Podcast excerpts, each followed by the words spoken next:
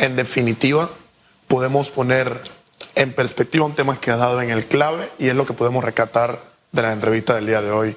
Y se centra en un tema fundamental y es el liderazgo político o la carencia de liderazgo político existente en nuestro país.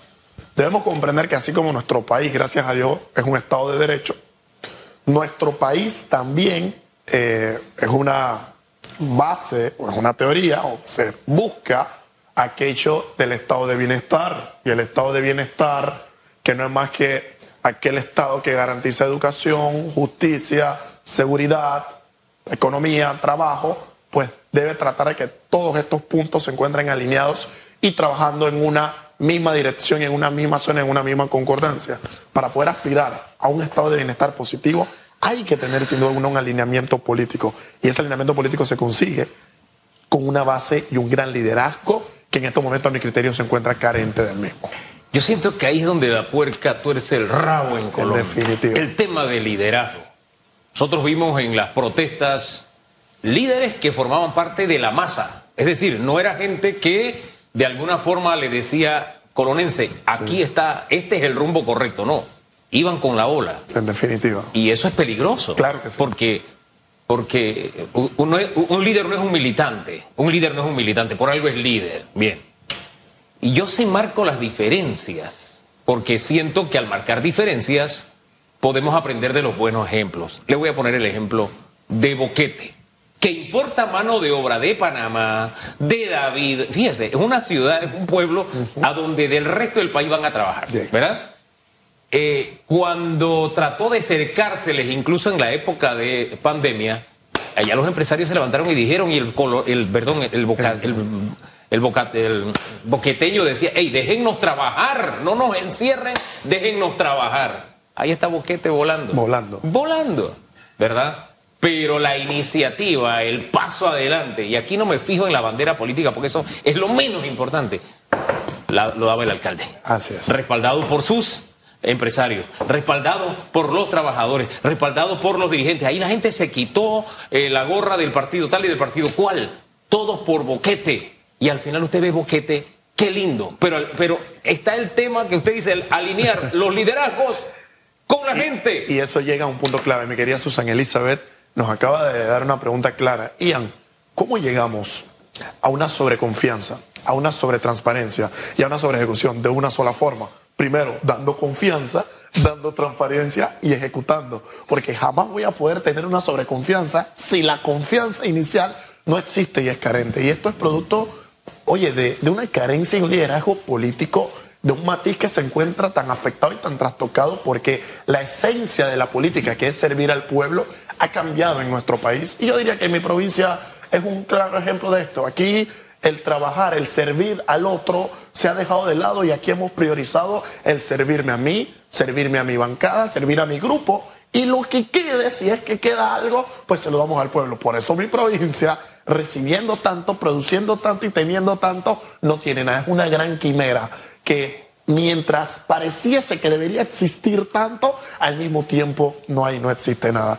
Y yo creo que sin duda alguna, eh, estos tiempos de protestas, el post-COVID y sin duda alguna el gran golpe que hemos tenido en materia educativa, en materia social, en materia política y en materia económica, si no es la herramienta que nos va a permitir avanzar, que nos va a permitir crecer para poder tomar las decisiones pertinentes y apuntar a un liderazgo real, a un liderazgo concreto que efectivamente en materia política pueda canalizar la preocupación y la necesidad del pueblo para encontrar la respuesta directa para poder implementar políticas públicas.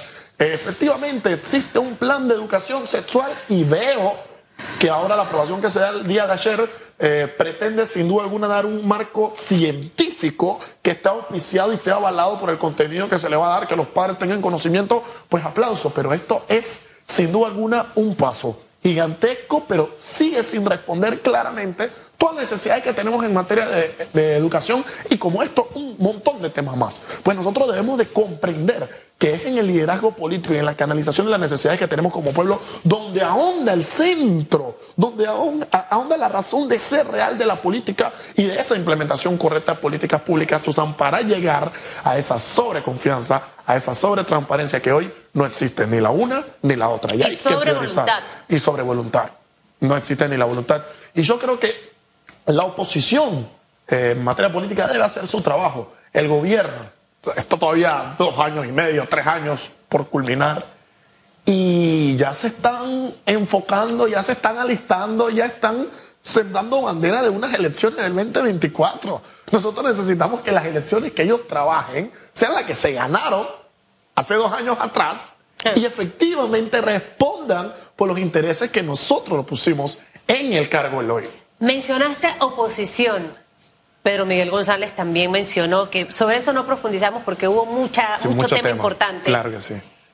Pero ¿cuál es el verdadero rol de la oposición? Sentarme como un papagayo a decir, es que la gasolina, es que el desempleo, es que el metro, es que las medicinas, es que... No, el papel de la oposición es decir, señores, aquí tenemos esta propuesta y presionar y ser una ladilla, como se dice en buen panameño, hasta lograr que el gobierno te escuche y poner en práctica ese proyecto. Pero no, el tema es que yo no le voy a dar mi idea al gobierno de Nito para que la haga. Y también puede ser el tema, el gobierno de Nito no es que no puedo aceptar esa propuesta porque viene la oposición y entonces perdemos ahí. Ey, aquí hay que trabajar es para ayudar al país y todo jugar su rol como un equipo, así como en, el equipo de fútbol, cada uno tiene, una su tarea. Sí, mi querida Susan, te doy un ejemplo. Yo, por ejemplo, soy partícipe de que la Asamblea Nacional de Diputados no esté en mayoría con el que está en el Ejecutivo.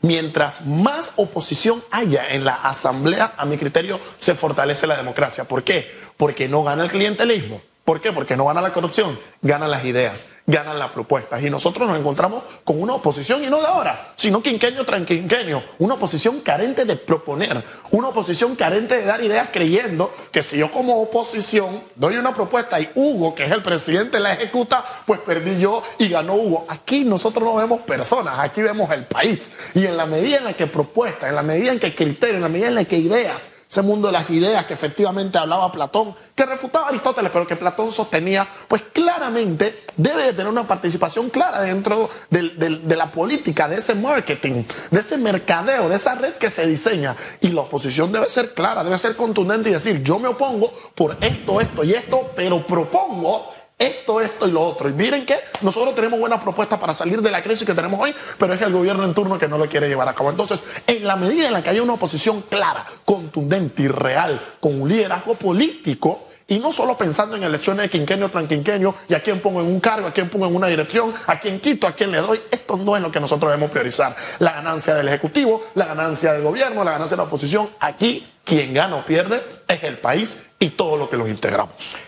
Y quien está perdiendo es el país, porque los Hablamos de los liderazgos, pero los liderazgos son una expresión de los partidos. y los partidos están en crisis. y los partidos han, eh, han perdido tanto espacio que hay gente que le ha ganado la delantera porque sí viene, no solamente como sangre nueva, siendo independiente, sino con eso. Este es el problema, pero aquí está mi propuesta. Este es el problema, pero aquí está la solución.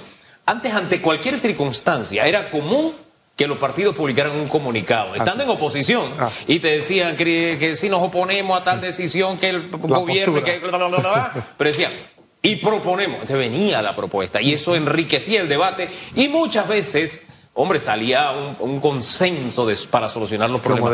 Eso está haciendo falta, y eso es parte, es uno de los síntomas de la crisis de los partidos político. Porque que un líder vaya a quejarse y a lamentarse, eso lo hace el que está en la sala viendo televisión. Usted como líder tiene que ser diferente.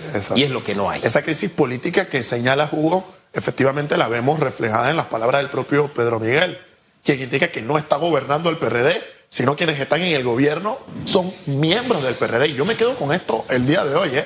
O sea, Mira, la crisis se profundiza a tal punto que ser torrijista no es lo mismo que ser PRD, ser PRD no es lo mismo que ser miembro del gobierno, ser miembro del gobierno no es lo mismo que tener el poder. Esto es un punto que tenemos que esclarecer. Y si se quiere llegar al poder, pues hay que tener efectivamente ese liderazgo y tratar de dejar esa crisis para mejorar los cimientos del Estado.